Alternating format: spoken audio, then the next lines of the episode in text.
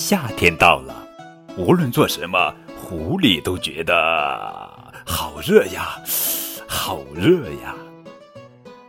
亲爱的宝贝，你们好，我是高个子叔叔。今天要讲的绘本故事的名字叫做《游泳》，作者是邓正奇，文图，明天出版社。亲爱的小宝贝们，你会游泳吗？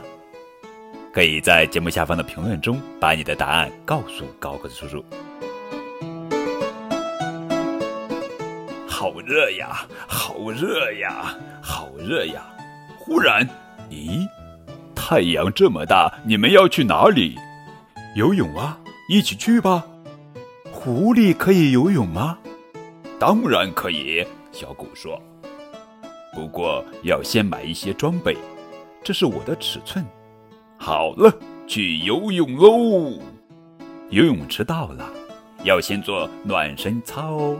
一、二、三、四，二、二、三、四，三、二、三、四，可以下水喽！啊，就这么简单吗？对的，就这么简单。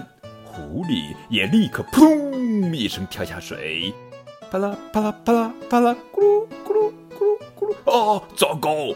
狐狸不会游泳吗？狐狸，你这是第一次来游泳吗？嗯，对呀。学游泳可不能着急，要先拿浮板试试看，再像这样用脚打水，感觉浮起来了就放开浮板，脚继续打水，然后勇敢向前游，向前，向前，继续向前。看他们那样子游，好像很轻松哦。我也来试试看。啊，有点喘不过气了。奇怪，他是怎么做的呢？哈，哈，跟着学一学。哈，哈，哈，哈，哈，哈，哈。咦，躺着也可以游。哦，浮起来了，浮起来了，好舒服呀。再来一个狐狸似的吧，啊，真是清凉的一天呀！小蛇看到狐狸问道：“天气这么热，去哪儿了呀？”游泳，很清凉哦。蛇也可以游泳吗？